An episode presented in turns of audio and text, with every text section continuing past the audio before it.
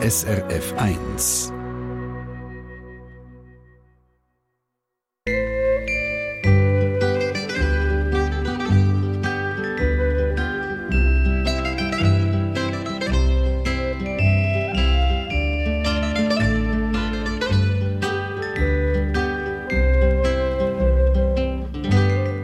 Ihr mögt euch ziemlich sicher erinnern, die Nordküste von Japan die ist am 11. März 2011 von einer enormen Naturkatastrophe getroffen worden. Zuerst ein Erdbeben, dann der Tsunami und ein kaputter Atomreaktor. Jetzt ein Thema da bei Glückskette aktuell. Zerstört worden sind ja damals auch unzählige öffentliche Einrichtungen wie Spitäler, Schulen oder auch Kindergärten. Die Glückskette die hat die Caritas Schweiz und das Schweizerische Rote Kreuz beim Wiederaufbau von vier Kinderhorten unterstützt. Der Wiederaufbau ist abgeschlossen und Ladina Spiess schaut nochmal zurück. Warum ausgerechnet Kinderhort? Die Ivona Affolter, sie ist bei der Caritas verantwortlich für Japan, sagt, dass Kinderhorts Japan eine ähnlich grosse Bedeutung haben wie hier in der Schweiz. Viele Eltern sind berufstätig und brauchen halt einen Ort, wo ihr Kind der Tag durch gut betreut wird. Das haben die Kinderhort vor dem Tsunami garantiert. Und das hat gleich nach der Katastrophe auch wieder müssen sein.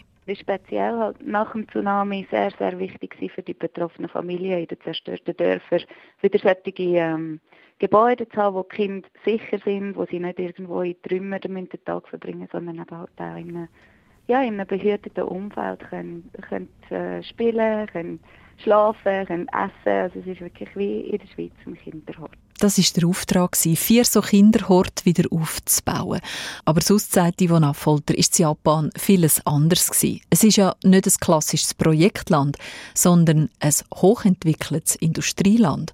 Und da hat man anders daran herangehen. Wir haben von Anfang an darauf schauen, dass wir nicht den Behörden sozusagen die Arbeit wegnehmen oder sie sogar wieder kon konkurrenzieren, sondern haben versucht zu verstehen, was in Japan gemacht wird, was für Unterstützung die Horte überkommen von den japanischen Behörden und haben dann dort die Lücke gesucht, dass wir eben die Regierung nicht ersetzt, sondern ergänzt haben.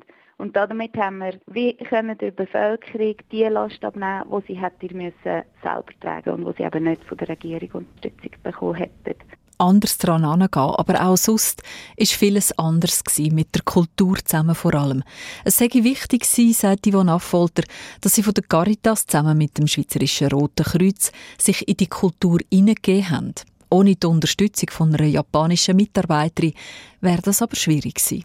Sie hat übersetzt, übersetzt nicht nur jetzt von Japanisch auf Englisch oder halt sprachlich, sondern wirklich auch übersetzt, was ihre Kultur dahinter steht, was gemeint ist, wenn Leute etwas sagen, was sie im Hinterkopf haben, was für sie wichtig ist. Das ist etwas, was ich so nie hätte können selber leisten Für die Bevölkerung war es am Anfang ähnlich fremd wie für Sie als Projektleiterin, das Aufeinandertreffen von zwei Kulturen. Die Leute sagen am Anfang eher skeptisch. Es sind ehemalige Fischerdörfli, wo ja, fast 10% der Leute sind da gestorben. Also das ist sowieso eine schwer getroffene Gesellschaft in dem Moment, wo wir reingekommen sind. Und sie haben wenig mit ausländischen äh, Organisationen oder Partnern zu tun gehabt in ihrer Geschichte. Sie sind skeptisch und sie haben ja, zurückhaltend reagiert am Anfang.